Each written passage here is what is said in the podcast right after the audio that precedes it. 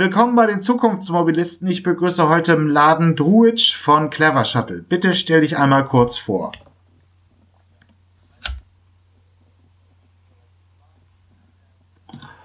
Ja, hi. Wie äh, ich gerade vorgestellt wurde, heiße ich im Laden.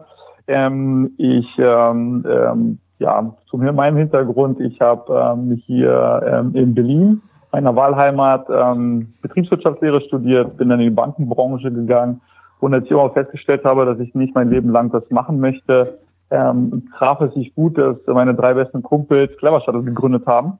Die kannten mich von früher aus ähm, paar Projekten meiner Hands-on-Mentalität und fragten mich, ob ich den operativen Betrieb mit denen aufbauen möchte. Habe ich zugesagt, hört sich sehr spannend an und bin seit drei Jahren bei Clever Shuttle.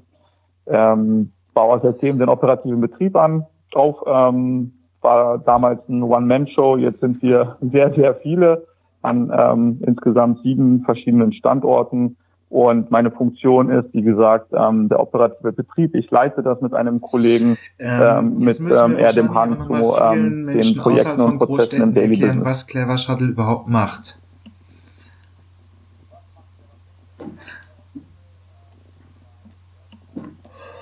Was macht Clever Shuttle? Clever Shuttle ähm, macht erstmal übergeordnet ähm, Ride Pooling oder Ride Sharing. Das benutzt man als Synonym. Ähm, wir ähm, kombinieren individuell, äh, wir sind ein individueller umweltfreundlicher äh, Chauffeurservice und ähm, wir, bu äh, wir bündeln ähm, Fahrten ja, ähm, und ähm, versuchen auf diese Art und Weise ähm, effizient also, äh, Personen, ähm, die sich ein äh, ähm, die Anglizismen ist immer so eine Sache, auch gerade für unsere älteren Zuhörer. Ähm, Im Prinzip ist es ein Sammeltaxi-Konzept, was ihr umsetzt. Also ich ja, okay. Naja, ich würde uns nicht unbedingt als Taxi nennen. Wir okay. möchten uns da schon ein bisschen differenzieren. Ähm, also ja, es fährt ein Fahrzeug, ähm, aber ein umweltfreundliches Fahrzeug und ähm, in dem Fahrzeug sitzt ein Fahrer und ähm, dieser Fahrer ähm, sammelt ähm, ähm, ja mehrere Parteien am besten ähm, an der ja. Straße auf, ähm, die über eine App uns gebucht haben und bringt sie zu einem bestimmten Ziel. Man kann es mit Sammeltaxi ist okay, aber nur, aber im Prinzip, das kennen ja manche Menschen aus der Türkei äh, oder aus Südamerika ja, oder Südafrika, dass im Prinzip ähm, ein es ist bei euch überwiegend Kleinbus, der eingesetzt wird, oder? Ja.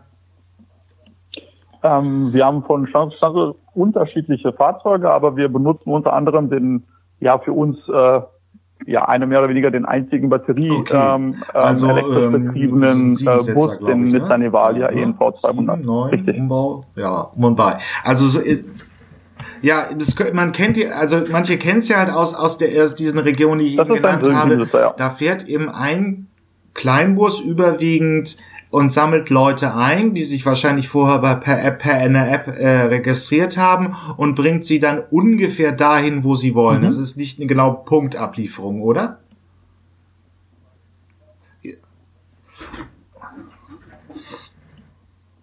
Bei Clever Shuttle ist es eine Punktablieferung. Wir holen dort Alles unsere klar. Fahrgäste Dann haben hier. Wo, es gibt da wo ein paar sie uns gebucht haben und fahren ähm, dorthin, wo sie sich das wünschen. Ja, und ihr denkt jetzt äh, komplett eben auch schon in elektromobilen Antrieben. Also äh, ein elektrischer Kleinbus wird verwendet äh, und es gibt es noch Verbrenner bei euch in der Flotte? Gut. Nein. Wir äh, benutzen für unsere okay. Flotte keine Verbrenner, ähm, wir benutzen batterieelektrische äh, Fahrzeuge und wasserstoffelektrische Fahrzeuge. War das schwierig, das wirklich in einer, in einer gewissen Größe zu beschaffen oder der Absatzmarkt ähm, mit, mit diesen Fahrzeugen, also elektrisch zu beschaffen? War das eine Hürde in der, im Prozess?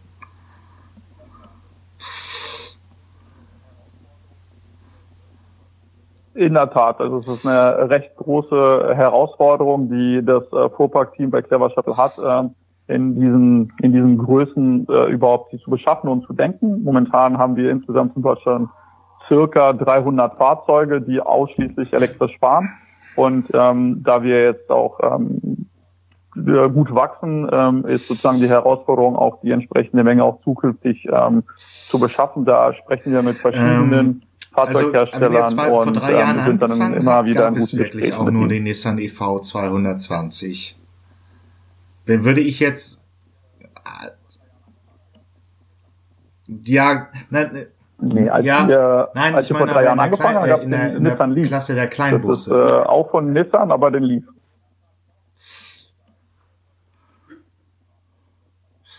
Äh, in der Tat, die kam also, aber ein bisschen äh, später so, als äh, batterieelektrisch auf dem Markt als vor drei Jahren, glaube okay. ich zumindest. Ähm, es hängt in den Fragen, in unserer Flotte sind die ungefähr seit einem großen Jahr. Durchbruch bei den elektrischen Transportern, kleinen Bussen erlebt.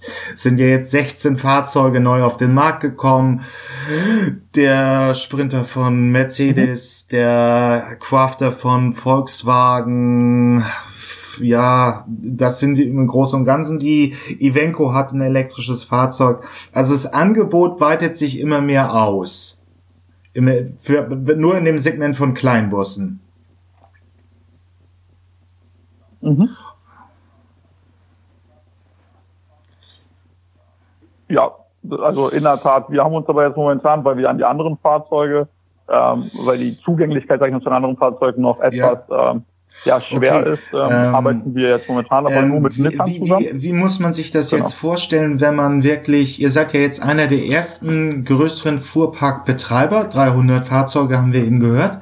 Äh, wie, wie lebt man mit dem Elektroantrieb im, im alltäglichen Geschäft? Mhm. Also ihr habt jetzt nicht... Ähm, also ich... Ähm, ihr, also ich gehe davon aus, ja. dass jetzt die Laderinfrastruktur, die wir aufbauen, dann halt ähm, sprechen, weil man die Fahrzeuge auch laden muss.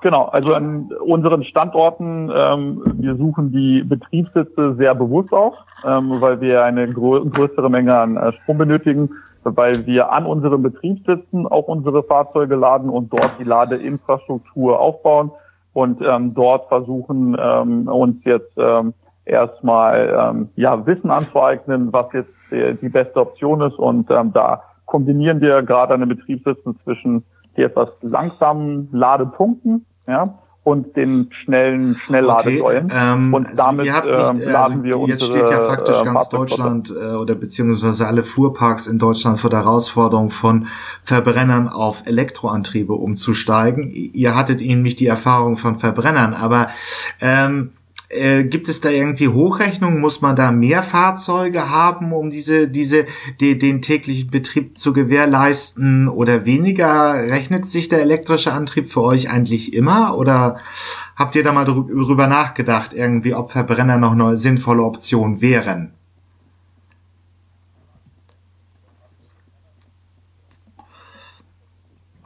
Ja, einmal zu den, also zu der Frage der Verbrenner, das sind äh, ja. nicht die Werte unseres Unternehmens. Wir versuchen, ähm, also nicht versuchen, sondern wir sind grün und als solches ähm, ähm, treten wir auch auf dem Markt auf. Das ist uns ähm, sehr wichtig. Ähm, deswegen, also die Frage der Verbrenner hat sich in unserem Unternehmen ja auch äh, nicht wirklich gestellt. Ähm, und die Herausforderung mit der Ladeinfrastruktur, klar, je mehr Fahrzeuge wir haben und ähm, besser ähm, die Ladeinfrastruktur aufbauen, ähm, das lohnt sich für uns ähm, schon. Ähm, und da gibt es auch Hochrechnungen, dass ähm, eigentlich und, äh, ist das Reichweitenproblem die günstige, noch, äh, günstige Ladevariante ist.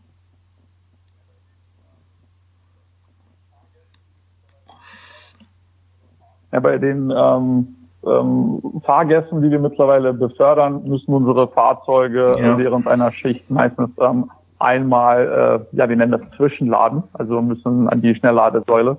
In der Tat ist es eine Frage, ähm, aber wir sehen das jetzt nicht auch unbedingt als äh, Nachteil, dass unsere Fahrer auch während der Schicht okay. auch mal an die Ladesäule ähm, dann ähm, ranfahren ähm, müssen.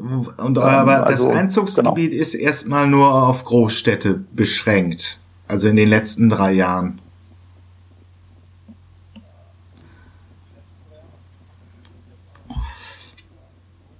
Ähm, in den letzten drei Jahren, also wir konzentrieren uns jetzt auf die ähm, größeren, auf die größeren Städte ähm, sind aber ähm, nicht auch ab, abgeneigt, ähm, über andere aber Projekte zu sprechen, also, also in die es ist ja nur die Frage, bei, bei, beim auch in die ländliche Carsharing lebt es halt eben davon, dass die Fahrzeuge immer ausgebucht sind. Deswegen ist es sinnvoller, in Großstädten anzufangen und sich später vielleicht auf Landregionen auszuweiten. Das gilt ja für, also,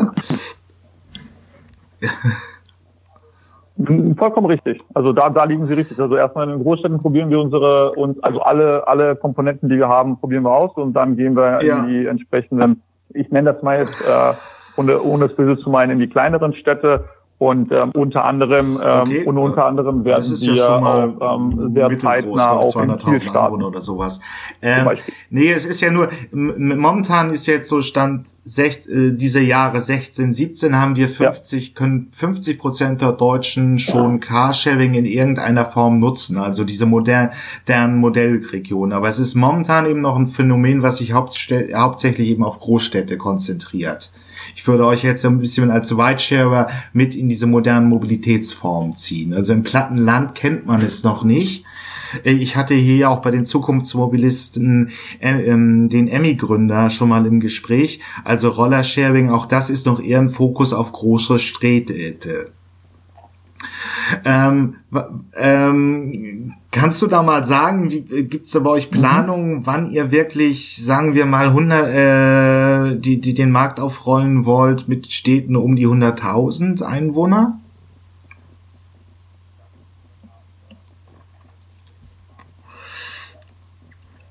Da gibt es momentan äh, noch keine konkrete Planung. Also wir werden ähm, zu den sieben Städten, wie gerade auch erwähnt, bald in Kiel und in okay. Köln starten. Also ähm, schauen wir mal. Ähm, alles weitere ähm, es ist ja momentan einfach in der Zukunft zur Mobilität häufiger ein Stadt-Land-Gefälle, also Elektroautos in den Großstädten und Carsharing. Es gibt ja jetzt schon irgendwie in Hamburg sechs unterschiedliche Konzepte, mhm. ich glaube mit zwölf Anbietern, wie ich eine Fahrt von vier Kilometern bewältigen kann. Aber auf dem Plattenland ist es halt eben noch ein bisschen anders. Äh, nur sag mal, bei Clever Shuttle, was waren so neben der Hersteller, also der Versorgung mit elektrischen Fahrzeugen, das, die größeren Probleme in, den, in den letzten drei Jahren?